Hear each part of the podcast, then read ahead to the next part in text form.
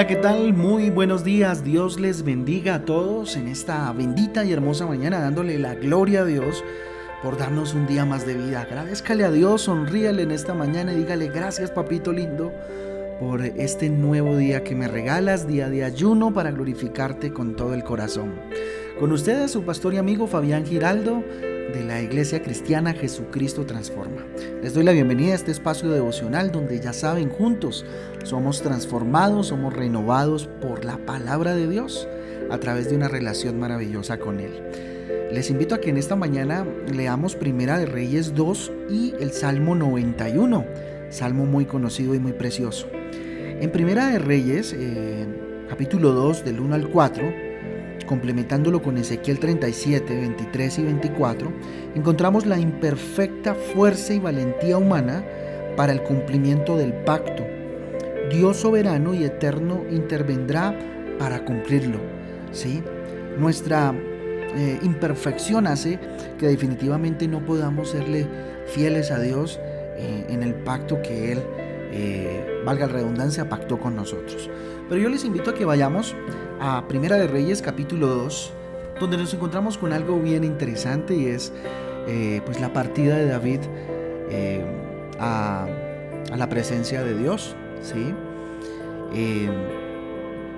Y esa ansia por dejar a sus hijos o a su hijo algo bueno, ¿sí?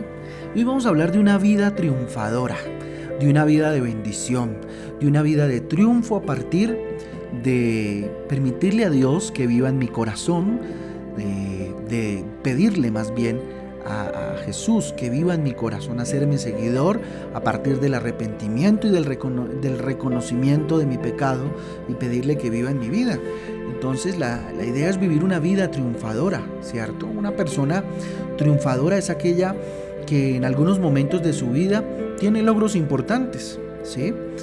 Eh, una persona con una vida triunfadora es aquella también que en todos los momentos eh, de su vida, sean buenos, ojo, o sean malos, se siente triunfador o triunfadora y vive como tal, como un triunfador, a pesar de las circunstancias. ¿Cómo estás viviendo tú?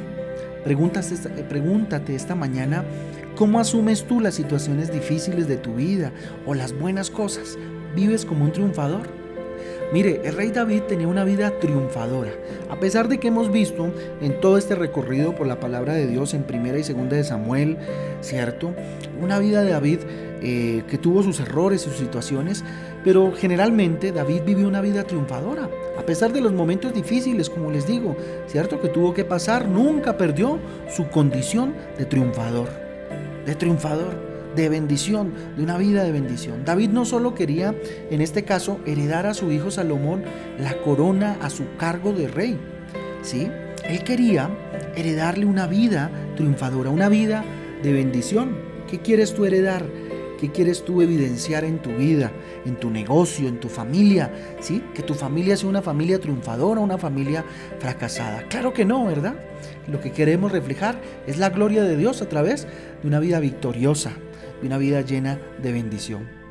Miren, una corona no lo convierte en rey, lo hace ver como rey, ¿sí? A Salomón en este caso.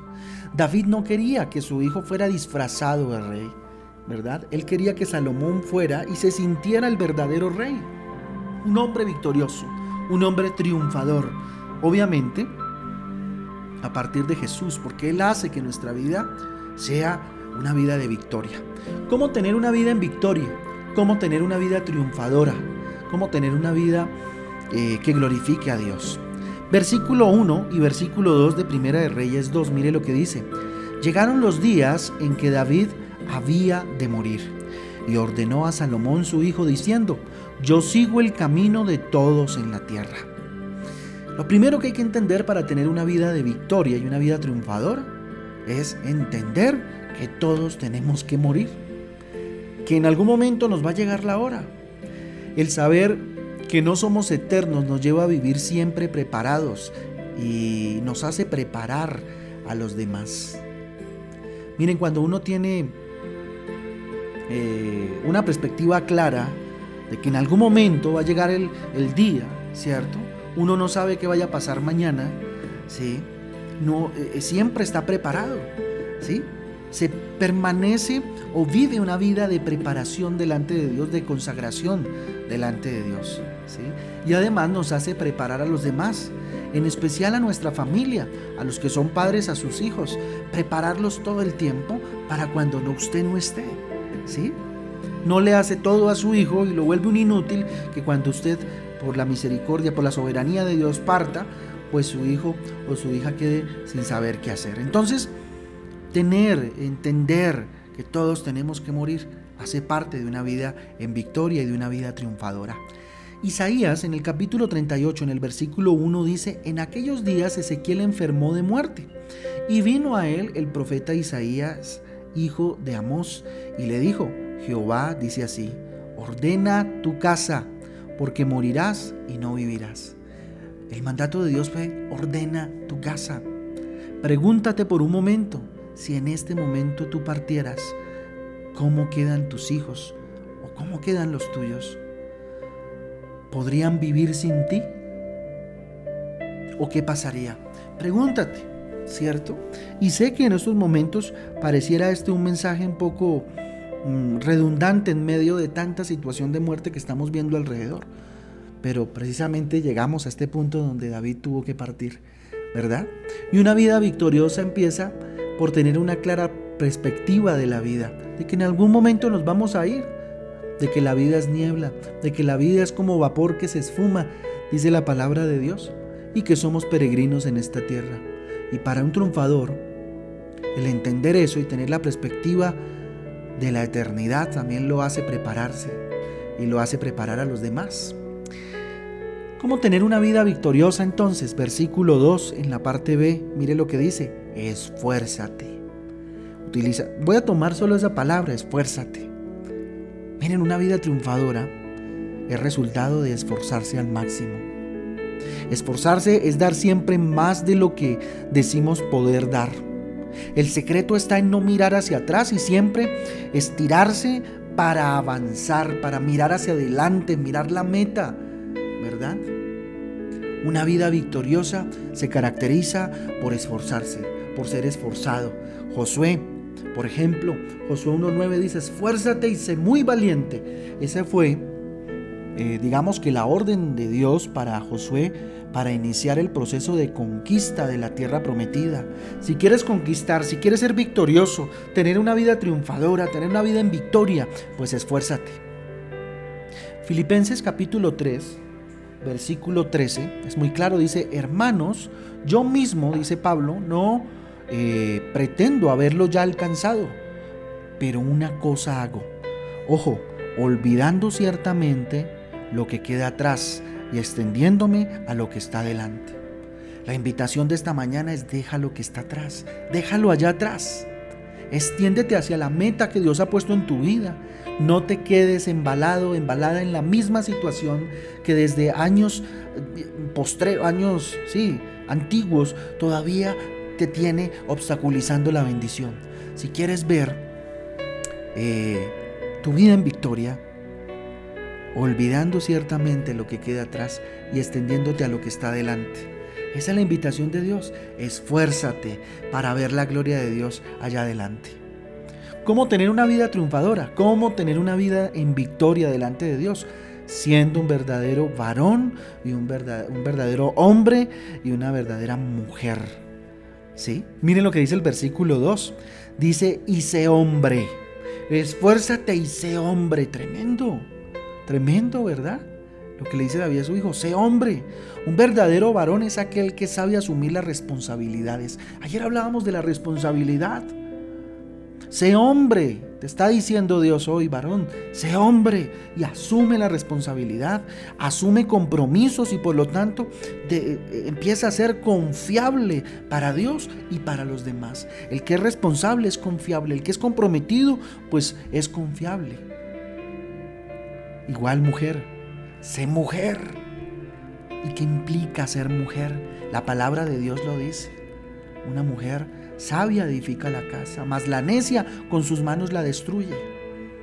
Sé una mujer sabia, Sea una mujer comprometida con sus responsabilidades, cumpliendo el rol por el cual Dios te puso en el lugar de honra en el que te ha puesto, para que seas confiable delante de Dios y delante de los hombres. ¿Cómo llegar a una vida de victoria? Versículo 3. Guarda los preceptos de Jehová tu Dios, andando en sus caminos y observando sus estatutos y mandamientos, sus órdenes, sus decretos y sus testimonios, de la manera que está escrito en la ley de Moisés, para que prosperes en todo lo que hagas y en todo aquello que emprendas. Qué mensaje, qué eh, recomendación la de un papá preocupado por el futuro de su hijo, tremendo, ¿no? Entonces, ¿qué hay que hacer? para tener una vida en victoria. Guarda los preceptos de Dios. Guarda la palabra de Dios, guarda las órdenes de Dios, los decretos, los mandamientos de Dios. La palabra de Dios hace que todo lo que hagamos nos salga bien. Y fíjese que mencioné hace un rato a Josué. Y lo vuelvo a mencionar en Josué 1.8, por ejemplo, dice, no importa cuántas habilidades eh, Dios ah, haya dado, si no estamos eh, de verdad preparados, ¿cierto? Si no estamos con Él, nada podemos hacer. En absoluto nada podemos hacer. Y la invitación de Dios es esa. ¿Sí? Eh, en Josué, cuando le dice en primera instancia que sea valiente, ¿verdad? Pero también le dice en Josué 1.8, nunca se apartará de tu boca este libro de la ley, sino que de día y de noche meditarás en él para que eh, guardes y hagas conforme a todo lo que en él está escrito, porque entonces harás prosperar tu camino y todo te saldrá bien. ¿Cuál es la clave para que todo nos salga bien? Guarde la palabra de Dios. ¿Y qué es guardar la palabra de Dios? Seguirla. ¿Qué es guardar la palabra de Dios? Obedecerla. Obedecerla. Tremendo. Y te insisto, no importa cuántas habilidades Dios te haya dado, cuántos dones eh, Dios mismo te haya dado, ¿sí? Eh, si no estamos con Él, pues, de verdad nada podemos hacer. Recuerde lo que dice Juan capítulo 15. Juan capítulo 15, entre el 4 y el 5, versículo 4 y 5 dice, permaneced en mí y yo en vosotros, como el pámpano no puede llevar fruto por sí mismo si no permanece en la vid, así tampoco vosotros si no permanecéis en mí. Yo soy la vid, vosotros los pámpanos o la rama. El que permanece en mí y yo en él, éste lleva mucho fruto, porque separados de mí nada podéis hacer. Separados de Dios nada podemos hacer. En absoluto nada podemos hacer. Muy bien, ¿cómo tener una vida en victoria? Versículos 5 y 6 de este maravilloso eh, capítulo 2 de Primera de Reyes. Dice, ya sabes tú lo que me ha hecho Joad, hijo de Sarbia, lo que hizo eh, a dos generales del ejército de Israel, a Abner, hijo de Ner, y a Masa, hijo de Jeter, de Jeter, a los cuales él mató derramando en tiempo de paz la sangre de guerra y poniendo sangre de guerra en el talabarte, en el talabarte que tenía sobre sus lomos y en los zapatos que tenían en sus pies. Tú pues harás conforme a tu sabiduría, no dejarás descender sus canas eh, al Seol en paz. Mire, ¿cómo alcanzamos nuestra la victoria, cómo alcanzamos una vida de victoria, una vida triunfadora, ¿sí? Con sabiduría, haciéndose responsable por los asuntos de la familia. ¿Sí? Pidámosle a Dios en esta mañana sabiduría. Mire, muchas veces nuestro éxito no solo depende de nuestras acciones, también depende de las acciones de nuestros familiares y de nuestros antepasados. Por eso es importante orar por eso, cerrar los ciclos, cortar en el nombre de Jesús toda cadena y todo vínculo que nuestros antepasados hayan tenido contacto, que nuestros antepasados hayan tenido con, con situaciones espirituales, con situaciones eh, inclusive pues físicas, ¿cierto? De, de, guerra, de enfermedad, bueno, en fin, ¿sí? Hazte responsable de los asuntos de tu familia, ¿sí? Y cuánto necesitan de la oración, liberar todas aquellas cosas que aún tal vez pueden estar cautivas en medio de nuestra familia. Corrigiendo nuestros errores del pasado también es importante. Versículo 8 y 9 dice, también Tienes contigo a Simeí, hijo de Gera, hijo de Benjamín, de Baurín, el cual me maldijo con una maldición fuerte el día que yo iba a Mahanaim, mas él mismo descendió a recibirme al Jordán. Y yo lo juré por Jehová diciendo, yo no te mataré a espada, pero ahora no lo absolverás, no lo absorberás, pues hombre sabio eres y sabes cómo debes hacer con él, y harás descender sus canas con sangre al Seol. Bueno, tremendo, ¿no? Pero miren, David le está invitando a su hijo a corregir errores del pasado. No sé cuántos errores hayas cometido en tu pasado, pero hoy es necesario empezar a pensar, a corregirlos, a resarcir aquellos errores del pasado, Aquellos errores del pasado. Miren, lo que nuestros familiares nos hicieron muchas veces nos toca hacerlo a nosotros. Lo que nuestros familiares no hicieron, ¿sí? Renunciar a toda herencia de maldición, dejar de hacer, pagar, quién sabe, ¿cierto? Como familia debemos asumir esas situaciones corrigiendo los errores del pasado. ¿sí? Otro punto importante lo encontramos y lo, encontraba yo en Lucas 17:10. Dice, así también vosotros cuando hayáis hecho todo lo que os ha sido ordenado, decid, siervos inútiles somos, pues lo que deberíamos hacer, hicimos. ¿Sí? Haciendo más de lo que nos toca. Y este es un punto que tal vez lo hemos escuchado antes en este devocional, porque es importante, los cristianos estamos llamados a hacer mucho más de lo que simplemente nos toca hacer, ¿sí? Eso déjeselo a la gente del mundo, ¿no? Que hace lo que le toca hacer. A nosotros los cristianos hacemos mucho más. Todo aquel que hace tan solo lo que le toca o lo que le manden es un mediocre. Así lo llama la palabra de Dios, no yo. Así lo llama la palabra de Dios. ¿sí? Es un mediocre, un frustrado, ¿cierto? Que solamente hace lo que le toca, no hace mucho más de lo que, de lo que debe hacer para tener una vida en victoria. En Colosenses 3, 23 también encontré algo interesante. Colosenses capítulo 3, versículo 23, para que lo anoten ahí. Y todo lo que hagáis, hacedlo de corazón, como para el Señor y no para los hombres. Una vida triunfadora se caracteriza porque disfruta lo que hace. Solo a medida que aprendemos a amar lo que hacemos, lo podemos disfrutar. Y por supuesto, todo nos queda bien porque lo hacemos con un corazón limpio, como para el Señor. Todo lo que hagas, hazlo como para Dios. En Santiago, capítulo 1, versículo 12, también me encontré una cosa bien linda. Dice, bienaventurado el varón que soporta la tentación, porque cuando haya resistido la prueba, recibirá la corona de, de vida que Dios ha prometido a los que le aman. ¿Cómo tenemos una vida triunfadora, una vida en victoria? Perseverando hasta el final en las pruebas. Hoy estamos pasando por una prueba terrible, muy fuerte. ¿Cómo estamos asumiendo esta prueba? ¿Cómo estamos asumiendo esto? Perseverando hasta el fin. Perseverando hasta el fin en el medio de esta prueba. ¿O estamos claudicando ya? Una vida triunfadora no se rinde. Y usted y yo no estamos llamados a rendirnos.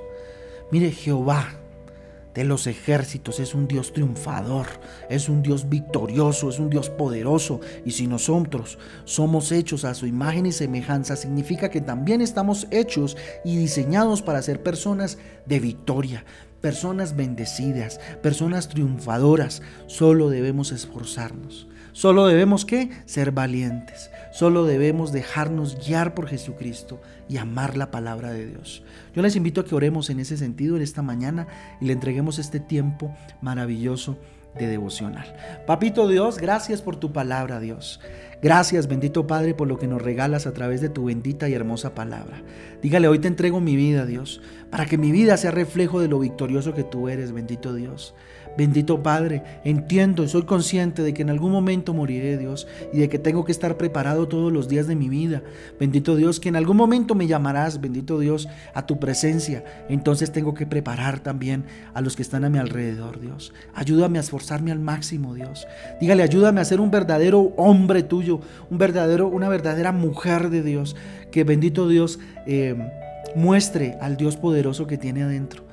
Bendito Dios, a guardar tus preceptos, guardar tu palabra en todo momento, bendito Dios. Enséñame, Dios, a corregir aquellos errores del pasado, Dios, que en algún momento, Señor, no corregí ni hice bien, bendito Padre. A resarcir lo que tenga que resarcir, a perdonar si es que tengo eh, que perdonar, bendito Dios.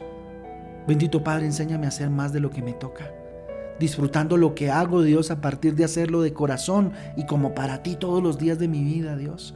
Ayúdame a perseverar Dígale a perseverar hasta el final en medio de estas pruebas. Señor, bendito Dios, ayúdame a ser esforzado, a ser valiente. Bendito Padre, dígale a dejarme guiar por ti, mi Señor. Y que tu palabra me lleve, Señor, a donde tú me quieres llevar. Te pedimos tu bendición, Dios, en esta mañana, Padre Santo, la bendición del Padre, la bendición del Hijo y la bendición del Espíritu Santo de Dios. Entregamos este tiempo de ayuno a ti, bendito Dios. Queremos compartir contigo un tiempo de unción, un tiempo maravilloso, Dios, donde nuestra vida empiece, Señor, a caracterizarse por una vida de victoria en medio de las circunstancias difíciles, papá. Yo bendigo a cada uno de los que hoy ha dispuesto su corazón para este tiempo de devocional. Los bendigo con toda bendición espiritual bajo la autoridad que tú me has dado, Dios, como tu siervo. Te lo pedimos en el nombre de Jesús y por el poder del Espíritu Santo de Dios. Amén y amén. Muy bien, familia Transforma, gran familia Transforma, sé que este devocional está llegando a muchos, así que Dios los bendiga a todos, les amamos con todo el corazón, dispuesto a servirles con todo lo que podamos. Eh, mi teléfono es 300 434 3569, 300 434 3569. Si necesitan algún tipo de consejería o de pastoral, estoy para servirles. Dios me les guarde, los espero hoy a las 6 de la tarde cerrando el ayuno del día de hoy. Que Dios bendiga su ayuno el día de hoy. 6 de la tarde en Facebook, en nuestra fanpage y se transforma. De 6 a 7 de la noche estamos glorificando a Dios y cerrando el ayuno del día de hoy. Un abrazo, Dios me les bendiga. Chao, chao.